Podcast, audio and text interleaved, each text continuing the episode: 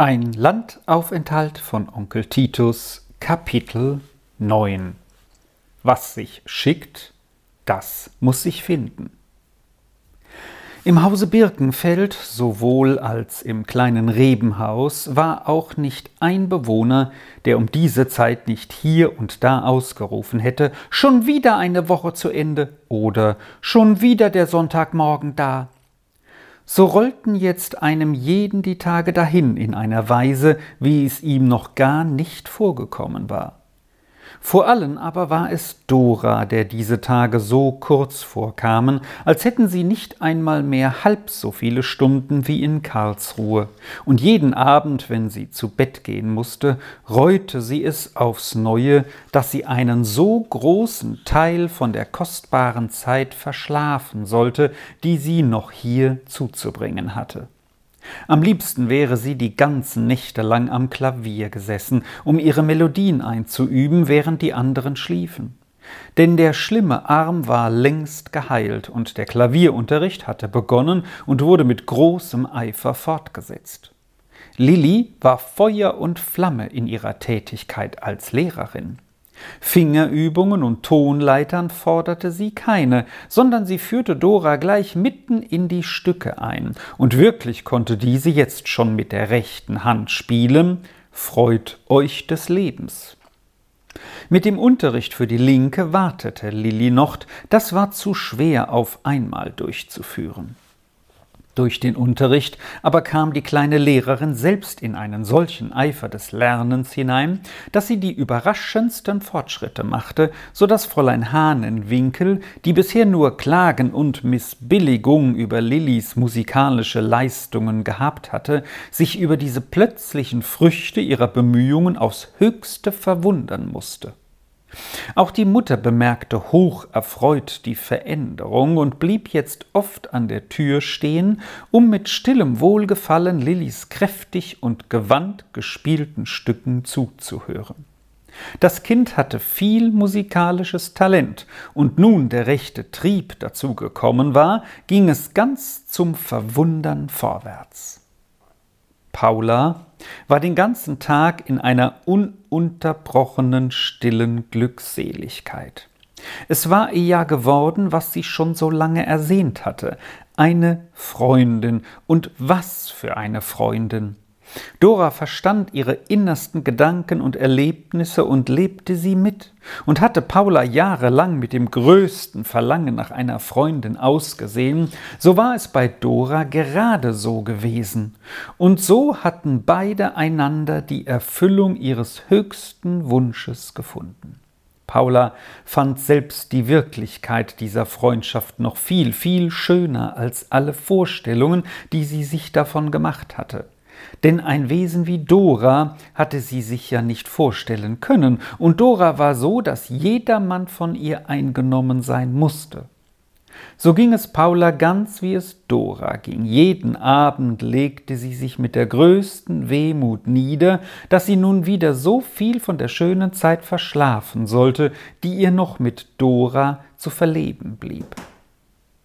Rolf war zu den alten noch in ganz neue Rätselstudien hineingekommen, so dass man ihn jetzt nur noch erblickte, wie er, beide Hände auf den Rücken gelegt, mit erstaunlich großen Schritten im Garten hin und her lief und in so tiefes Sinnen verloren war, dass man den kleinen Hunne warnen musste, nicht dieselben Wege zu wählen denn er war schon mehrmals von Rolf fast überrannt und ziemlich unsanft umgeworfen worden. Rolf hatte nun täglich mehrere und gute Rätsel zu liefern, denn jeden Abend erwartete Herr Titus seinen Besuch im Sommerhaus und zeigte so großes Interesse und Freude an Rolfs Rätseln und erriet so merkwürdig die unbekanntesten Namen auf der Stelle, ermunterte auch Rolf so sehr zu immer neuen Leistungen, dass dieser zu einer ganz begeisterten Tätigkeit angespornt wurde. Auch noch auf einem anderen Feld, nicht nur für seine Rätselstudien, erwachte in Rolf ein ganz neuer Arbeitseifer. Herr Titus hatte angefangen, dem Jungen in Erwiderung seiner täglichen Leistungen auch von Zeit zu Zeit ein selbstgemachtes Rätsel zu übergeben. Immer schriftlich, weil es mehrmals durchstudiert werden musste, denn es war in lateinischer Sprache verfasst. Jedes Mal wurde ein solches Rätsel auch dem Vater und Jul von Rolf vorgelegt, aber niemals von ihnen erraten. Der Vater sagte, er habe sein Latein zu sehr vergessen für solche Arbeit, und Jul behauptete, solche unnützen geistigen Anstrengungen dürfe er sich in den Ferien nicht zumuten, da er nachher seine Kräfte zum ernsten Studium wieder ungeschwächt mitbringen müsse. Aber Rolf suchte und forschte in seinem Sinn und in seinem lateinischen Wörterbuch und sann und fand und gab nicht nach, bis er den Sinn des Rätsels glücklich herausgegrübelt hatte, den er dann triumphierend erst vor den Papa und Jul brachte und dann am Abend Herrn Titus überreichte. Der freundliche Mann bezeugte jedes Mal über die richtige Lösung eine Freude, die fast größer als die Rolfs war, was dann diesen wieder so mächtig anspornte, in seinem Latein vorwärts zu kommen und immer besser zu verstehen und zu raten, dass er jetzt immer schon in den frühesten Morgenstunden mit seinen Aufgaben unten im Garten saß und darauf loslernte, als könne er nicht genug bekommen. Der kleine Hunne verlebte die glücklichsten Tage, denn wie oft und wie lange er sich auch an Dora hing und sie für sich in Anspruch nahm, niemals schob sie ihn von sich, niemals ließ sie ihm fort, immer war sie freundlich und immer unterhielt sie den Kleinen so, als hätte sie selbst die größte Freude dabei. Frau Birkenfeld hatte bei Tante Ninette ausgewirkt, dass Dora den Morgen und Abend frei haben und nur am Nachmittag in Gesellschaft der ganzen Familie unter dem Apfelbaum sitzend an ihren Hemden arbeiten sollte, was nun immer geschah. Dabei kam Dora mit einem Mal zur Erkenntnis, dass das Hemdennähen eine der angenehmsten Beschäftigungen sein könne, dass es nur auf die Umstände ankomme, unter denen es stattfinde. So hatte der kleine Hunde manche Stunde des Tages seine neue Freundin ganz für sich, und niemand machte sie ihm streitig. Dora hatte jetzt ihrem kleinen Freunde ein neues Rätsel gemacht, damit er nicht immer wieder mit dem einen vom Nussknacker kommen musste. Denn dass auch er Rätsel aufgeben müsse, saß nun einmal bei ihm fest.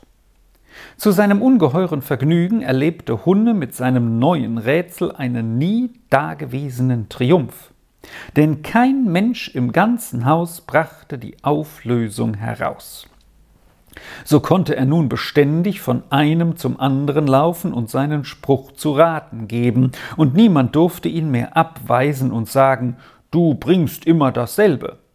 Denn niemand hatte ja noch die Auflösung gefunden, und ging einer wieder daran und tat einen Fehlschluss, so sprang der Hunne hoch auf vor Freuden, und Dora und er verbanden sich selbst darauf, keinem Menschen auf die Spur zu helfen. Das Rätsel hieß so. Bei dem ersten tun alle weinen, bei dem zweiten tun's nur die einen, beim Ganzen gibt's viel Verneinen. Nun hatten schon alle herumgeraten und alle vergebens. Jul sagte, es ist Sintflut, über die Sünde sollen alle weinen, bei einer Flut kommen viele daran zu weinen, und zu einer neuen Sintflut wird jeder Nein sagen, sowohl zu einer solchen, die vom Himmel kommt, als zu einer solchen, die von den Zwillingen hervorgebracht wird. Aber Hunne hüpfte umher und rief Nicht erraten, nicht erraten. Fräulein Hahnenwinkel sagte, es ist Musikstunde. Musik macht alle weinen. In der Stunde weinen viele, zur Musikstunde gibt's viel Verneinen. Nicht erraten, nicht erraten, frohlockte Hunne. Es ist Schulstube, behauptete Rolf. Oho, Rolf, nicht erraten, nicht erraten, jauchzte der Hunne. Sollte nicht die Auflösung Kinderbetten sein? meinte die Mutter. Kinder weinen alle. in den Betten viele, bei den Kinderbetten wird's stets verneint, weil man nicht hinein will. Auch die Mama nicht, auch die Mama nicht, jauchzte der Hunne umherspringend. Es ist der Abschiedstag, erklärte der Vater. Ein Abschied macht alle weinen. Jeden Tag weinen viele. Zum Abschiedstag der Dora sagen alle Nein. Nicht erraten, nicht erraten, Papa, nicht erraten, jubelte Hunne und hüpfte in der ganzen Stube herum. Denn dass selbst der Papa fehlgeschlossen hatte, war eine Hauptfreude. Immer wieder lief der glückliche Besitzer des Geheimnisses von einem zum anderen und rief Rat, Rat. Und Rolf hatte einen großen Grimm, dass so ein einfältiges Hunnenrätsel so viel zu raten gab und immer noch nicht erraten war. Unaufhaltsam gingen unterdessen die Tage dahin. Meine liebe Ninette, sagte eines Morgens Herr Titus am Frühstückstisch, da liegt ja schon die letzte Woche unseres Aufenthalts vor uns. Wie wäre es, wenn wir vierzehn Tage zusetzen würden? Ich fühle mich ungemein wohl hier, Schwindel ganz weg, dagegen neue Lebenskraft in den Gliedern. Das kann man sehen, mein lieber Titus, entgegnete vergnügt seine Frau. Du siehst gerade zehn Jahre jünger aus, als da wir hier ankamen. Ich glaube, auch dir bekommt die neue Lebensweise. Auch kommt mir vor, ich höre dich nicht mehr jammern, liebe Ninette. Ja, es hat sich alles, auch alles so sehr verändert, meinte Tante Ninette, und der Lärm der Kinder ist anders, wenn man so jedes einzelne kennt. Ja, ich muss sagen, ich bin sehr froh, dass wir nicht umgezogen sind. Es fehlt mir jetzt immer etwas, wenn ich nichts von den Kinderstimmen höre. Und es kann mir ganz bange werden, als sei etwas nicht in Ordnung, wenn nicht ein wenig Lärm und Rufen vom Garten herauf ertönt. Gerade so geht es mir auch, stimmte Onkel Titus ein, und auf den Abend kann ich mich geradezu freuen, wenn der lebhafte Junge heranstürmt und nicht erwarten kann, mir mitzuteilen, was er geschafft hat, und jedes meiner Worte mit den Augen schon herausliest, wenn ich ihm eine Aufgabe stelle. Es ist eine wahre Freude, solchen Jungen um sich zu haben. Mein lieber Titus, du kommst in eine Begeisterung hinein und wirkst jünger als je. Wir bleiben hier, schloss Tante Ninette, solange es unsere Verhältnisse uns gestatten. Denn diesen Erfolg unseres Landaufenthaltes hat selbst unser Doktor nicht voraussehen können. Es ist wunderbar. In hellem Entzücken stürzte Dora gleich nachher mit der Nachricht zu Paula hinüber denn im stillen kam ja der Gedanke der nahen Abreise hier und da über Dora wie ein Schreckensbild.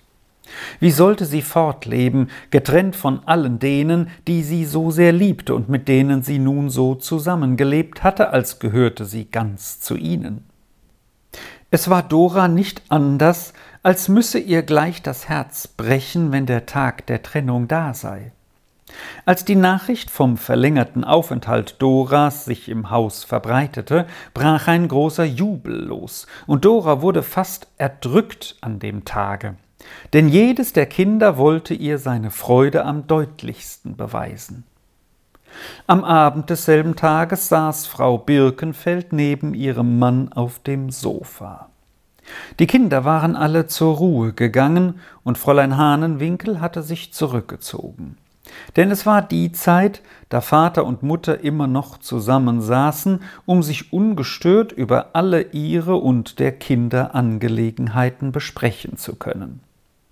Jetzt sprachen sie von der Verlängerung des Aufenthaltes ihrer Nachbarn, und die Mutter schloss ihre Freudenbezeugungen mit den Worten dass der Tag aber doch einmal kommen wird, da wir das Kind verlieren werden, ist mir ein so schwerer Gedanke, dass ich mich geradezu davor fürchte.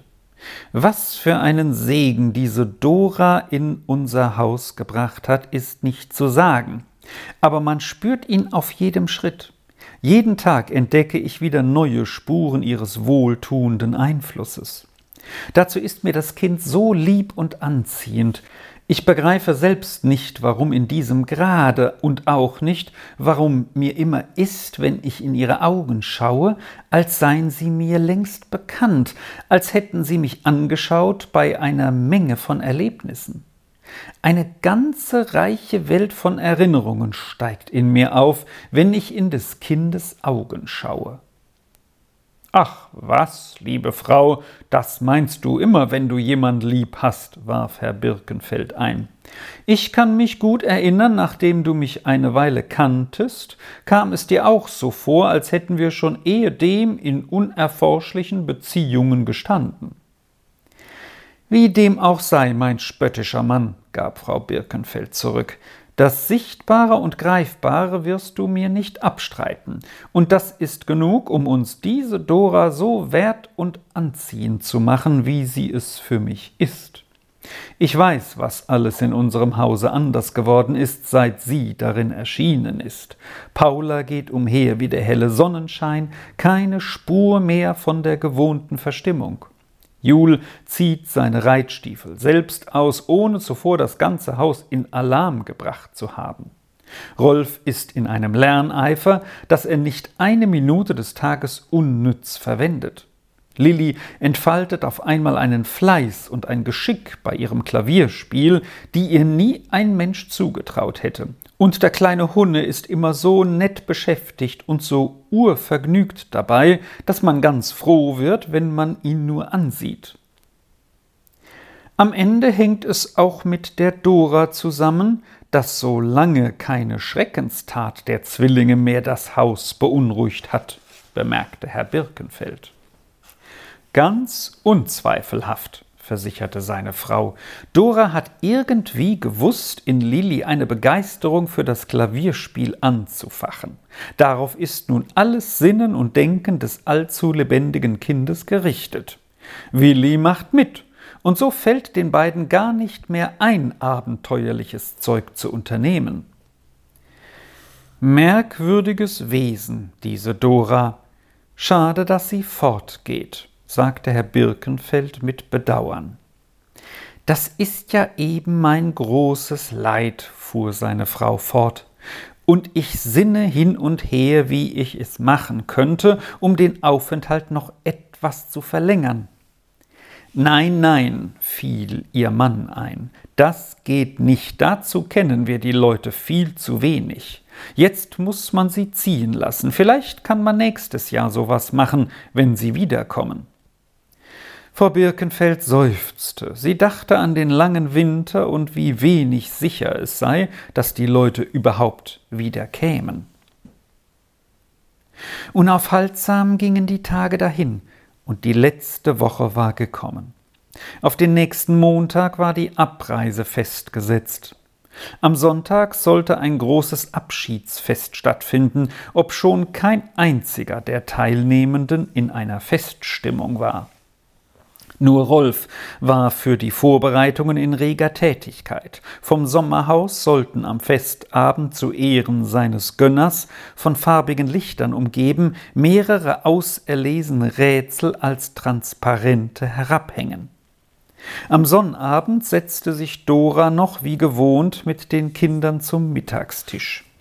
Der Appetit schien aber schon jetzt im Hinblick auf das nahende Ereignis allgemein gesunken zu sein. Denn schon als die Mutter die Suppe austeilte, erhoben sich von allen Seiten die Stimmen zur Abwehr. Wenig, äh, bitte, bitte recht wenig, B bitte nur ganz wenig, mir lieber gar keine, mir noch weniger bitte. Ich möchte nur wissen, warf hier der Vater zwischen die Bitten hinein, ob die allgemeine Verneinung mehr dem Schmerz des nahen Abschieds oder der Zwiebelsuppe zuzuschreiben ist. Zwiebelsuppe, Zwiebelsuppe! Das ist die Lösung! schrie Rolf auf, und es tönte wie ein wahres Siegesgeschrei, denn Rolf hatte die Schmach der Nichtauflösung des Hunnenrätsels fast nicht ertragen können. Die Lösung war richtig. Der kleine Hunne saß niedergeschlagen da und sagte etwas kläglich Ja, ja, Papa, wenn du nur nicht verneinen gesagt hättest zur Zwiebelsuppe, dann hätte nie, nie ein Mensch mein Rätsel erraten. Jetzt ist alles aus. Aber Dora hatte für den Kleinen immer einen Trost bereit. Sie saß neben ihm wie immer, seit er zuerst seinen Stuhl mit ihr geteilt hatte, und flüsterte ihm jetzt zu Nein, nein, Hunne, es ist gar nicht alles aus, weißt du? Heute Nachmittag führ ich dir die Hand und du schreibst dein Rätsel in mein Album ein. Und dann gehe ich es noch mit vielen Leuten in Karlsruhe durch, die wissen alle nichts davon. Das war tröstlich. Der Hunne konnte ohne weitere Störung sein Mittagsmahl beenden. Aber draußen unter dem Apfelbaum, wo man sich nachher versammelte, herrschte heut eine ganz gestörte Stimmung. Es war ja das letzte Mal, vielleicht für lange, lange Zeit, vielleicht für immer, dass Dora hier mit den Kindern zusammensaß denn morgen sollte sie drüben bei der Tante bleiben und ihr bei den letzten Vorbereitungen zur Reise behilflich sein und erst am Abend mit Onkel und Tante zum Abschiedsfest noch hinüberkommen. Paula saß mit großen Tränen in den Augen da und sagte kein einziges Wort. Lilli hatte schon mehrmals ihren großen Verdruss durch allerlei rassende und klirrende Bewegungen kundgegeben. Jetzt erklärte sie auf einmal Mama, da will ich auch lieber gar nie mehr Klavier spielen. Jetzt wird's nun wieder furchtbar langweilig, wenn Dora nicht mehr da ist. Und dann sagt Fräulein Hahnenwinkel wieder, ich täte nichts und ich mag auch gar nichts mehr tun. Es ist alles nicht mehr lustig. Ach ja, seufzte Jul, wir gehen schweren, eigentlich lebensgefährlichen Zeiten entgegen, wenn es den Zwillingen wieder langweilig wird. Es ist aber auch eine unbegründete Abreise, fuhr er in wirklichem Ärger fort. Es täte doch Dora gut, bis zum Winter hier zu bleiben. Onkel und Tante könnten ja ihre stille Friedensstätte in Karlsruhe doch aufsuchen. Die Mutter entgegnete gleich, dass sie für ein nächstes Jahr ein solches Versprechen von Onkel und Tante erbitten wolle, dass sich aber diesmal alle in die Trennung schicken müssten, sie werde ihr selbst auch nicht leicht. Nur der Hunne beschäftigte sich mehr mit der Gegenwart als mit dem Kommenden und blieb daher getrost. Er zupfte Dora unausgesetzt am Schürzchen und sagte Hol jetzt das Buch, hol jetzt das Buch. Dora hatte ihr Album herübergebracht. Denn nach guter alter Sitte wünschte sie, dass jeder der neuen Freunde ihr einen Spruch hineinschreibe. Sie holte das Buch drüben im Haus und brachte es dem Kleinen. Es war nicht ein neues, elegantes Album, so etwas besaß Dora nicht. Es war ein altes Buch mit vergilbten Blättern, von denen die meisten beschrieben waren mit ganz verblichener Tinte. Hier und da waren Sträußchen von Blumen aufgeklebt, die waren alle entfärbt und halb abgefallen. Das Buch hatte Doras Mutter gehört, und sie hatte es schon als Kind besessen denn die Sprüche und Lieder waren alle von Kinderhand geschrieben. Da waren auch einige Zeichnungen, ein kleines Haus und dabei ein Männlein am Brunnen. Das zog die Aufmerksamkeit des kleinen Hunnen sehr auf sich. Er nahm das Buch zur Hand. Nun blätterte er weiter. Aha, sagte er auf einmal mit kundiger Miene, indem er ein kleines Blatt herauszog, das zwischen den großen lag. Das hat die Mama auch. Es ist von der Tante Lilli. Die muss ich dann in Amerika holen. Jul lachte auf. Was faselst du denn der Dora wieder vor, Hunne? Die Mutter warf einen schnellen Blick auf den Kleinen. Sie nahm das Blättchen aus seiner Hand und las. Große Tränen fielen ihr dabei aus den Augen.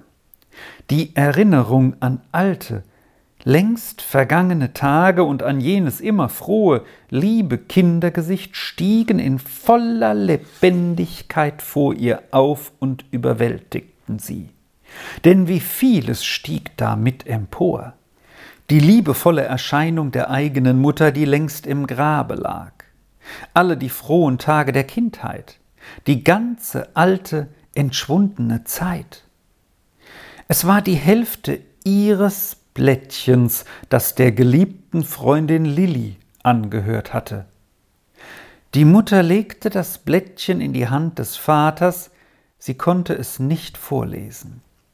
Die Hälfte dazu zog sie aus ihrem Notizbuch hervor, wo sie dieselbe eingelegt und bei sich getragen hatte, seit sie wieder zum Vorschein gekommen war.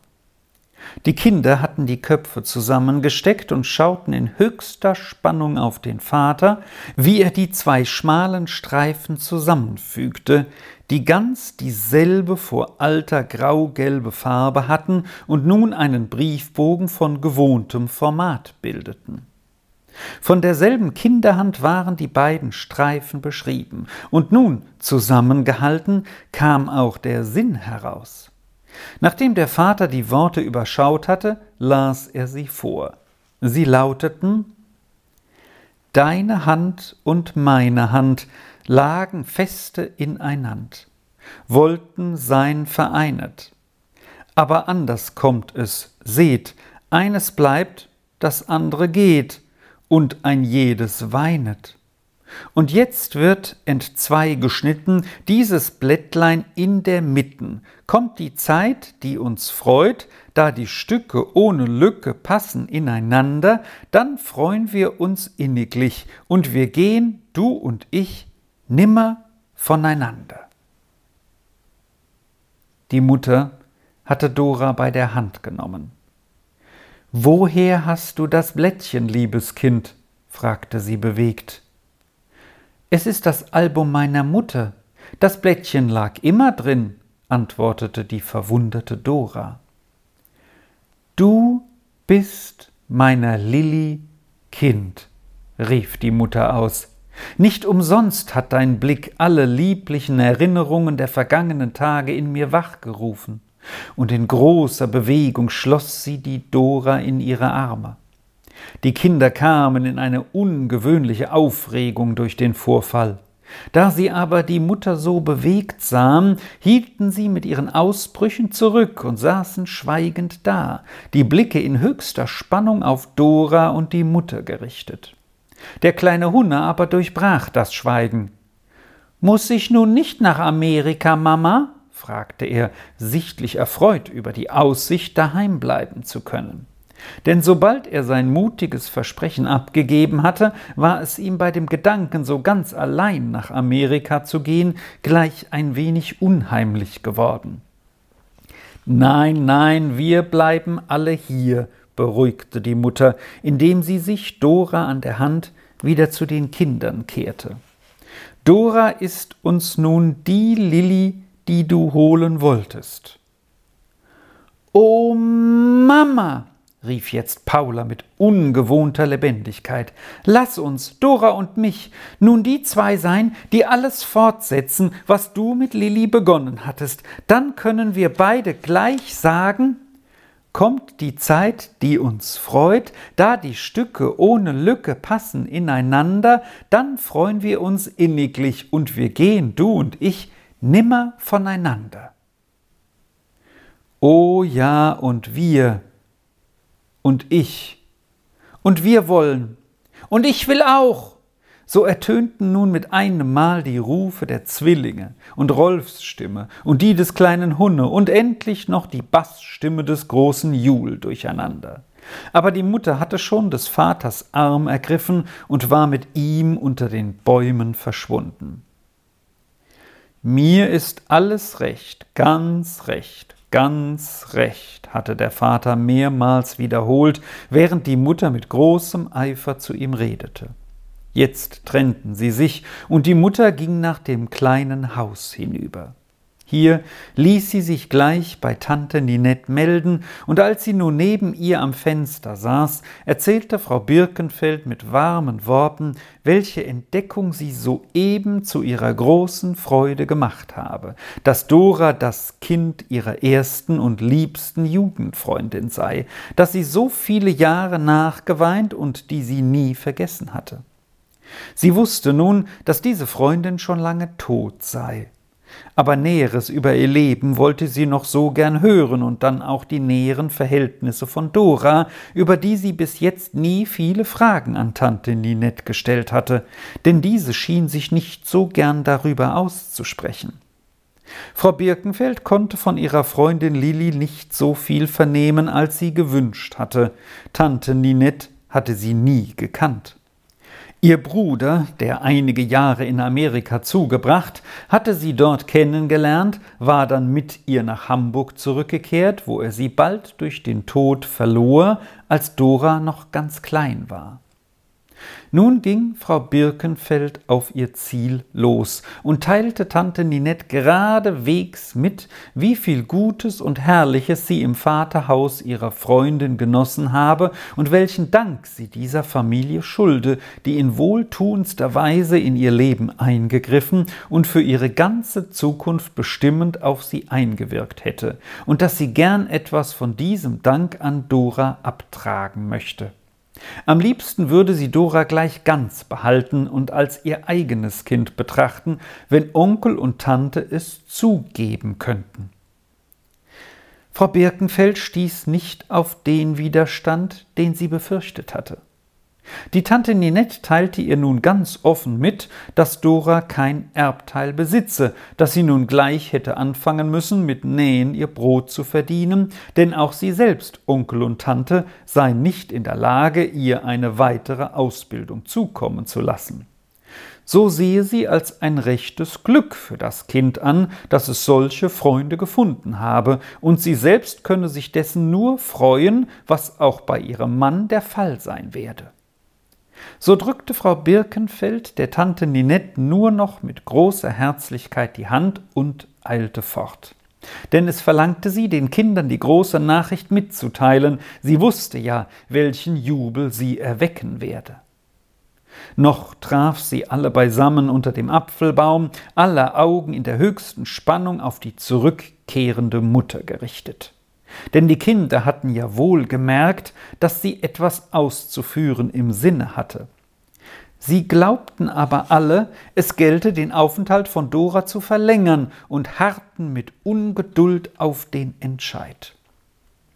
Als nun aber die Mutter erklärte, von heute an gehöre Dora ganz und gar zu ihnen, für immer da, als Schwester und ganz als Kind des Hauses, da erhoben die Kinder ein Freudengeschrei, dass es durch den ganzen Garten bis zu allerhinterst schallte. Da trat Herr Titus aus der Tür des Sommerhauses und horchte mit wohlgefälligem Lächeln nach dem Jubelgeschrei hin, und halblaut sagte er dabei Schade, dass es zu Ende geht. Zur gleichen Zeit stand drüben Tante Ninette am offenen Fenster und schaute in den Garten hinab und hörte mit sichtlichem Vergnügen den nicht endenden Freudenausbrüchen der Kinder zu und sagte leise vor sich hin Es wird uns fehlen, wenn wir's nicht mehr hören. In die Kinder aber alle war nun mit einem Mal eine Feststimmung gekommen wie noch niemals, und eins überbot das andere in Vorschlägen zu großartigen Feierlichkeiten. Denn jetzt sollte für Onkel Titus und Tante Ninette ein Abschiedsfest gehalten werden, wie der Garten, solange er stand, noch keines gesehen hatte. Zum letzten Mal trat Dora heute in ihr Kämmerlein ein denn schon morgen sollte sie als Kind des Hauses drüben einziehen. Die glücklichen Kinder drüben, nach denen sie zuerst mit so scheuem Verlangen ausgeschaut hatte, sollten ihre Geschwister werden. Der schöne Garten, nach dem ihre ganze Sehnsucht gestanden hatte, sollte ihre Heimat sein. Sie sollte wieder Vater und Mutter haben, die sie mit sorgender Liebe umgeben würden, und alles, was die Kinder drüben erlernten, sollte sie lernen, ja nun sogar allen Ernstes auch Musikunterricht erhalten, wie Lili ihr schon verkündigt hatte.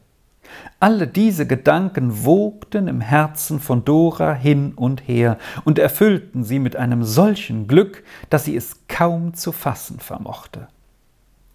Jetzt musste ja gewiss ihr Vater auf sie niedersehen und sich mit ihr freuen. Sie stand an ihrem Fenster und schaute zum leuchtenden Sternenhimmel auf. Dort standen ja auch noch ihre fünf Sterne und schauten hernieder. Und Dora stiegen die Stunden in ihrem Herzen auf, da sie so traurig und verzagt nach ihren Sternen gesehen hatte, als wüsste sie gar nichts mehr von einem lieben Vater im Himmel, der doch alles zum Besten lenkt. Und Dora musste auf ihre Knie niederfallen und dem lieben Gott mit ihrem ganzen Herzen für seine Führung danken. Und fest und innig nahm sie sich im Herzen vor, nie, nie mehr was ihr auch begegnen möchte in ihrem Leben, das Sprüchlein des Vaters zu vergessen, sondern in jeder Angst und Sorge mit festem Vertrauen sich sagen zu wollen, Gott sitzt im Regimente und führet alles wohl.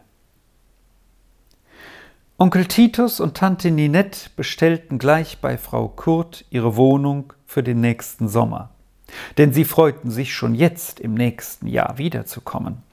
Ja, Herr Titus ging noch weiter. Er empfahl Frau Kurt dringend, niemals, für keine künftigen Sommer mehr, ihre Wohnung an jemand anderen zu versprechen, denn er hatte sich so wohl daran befunden und verließ so ungern die Stätte, dass er sich ihrer für alle Zeit versichern wollte. Vor dem Hause des Herrn Birkenfeld stand am Montagmorgen die ganze Familie um den gepackten Reisewagen versammelt, und es folgte nun ein herzlicher Abschied von allen Seiten. Rolf suchte im letzten Augenblick Onkel Titus ein wenig auf die Seite zu bekommen und fragte ihn da angelegentlich, ob er ihm nicht von Zeit zu Zeit ein Rätsel nach Karlsruhe schicken dürfe, worauf Herr Titus mit der größten Freundlichkeit versicherte, das werde ihm jederzeit eine große Freude machen. Die Lösungen werde er ihm zur Zeit einsenden. Der pfiffige Hunne aber, dem dies Gespräch nicht entgangen war, erklärte gleich, dann will ich meines auch schicken. Denn er zweifelte nicht, dass die Freude des Herrn Titus dadurch sehr viel größer sein würde und dachte auch im stillen, die Karlsruher würden sein Rätsel in ihrem Leben nie erraten, was ihm eine ungemeine Befriedigung gewährte. Dora und Paula kehrten Arm und Arm nach dem Garten zurück und sangen fröhlich, und wir gehen du und ich nimmer voneinander.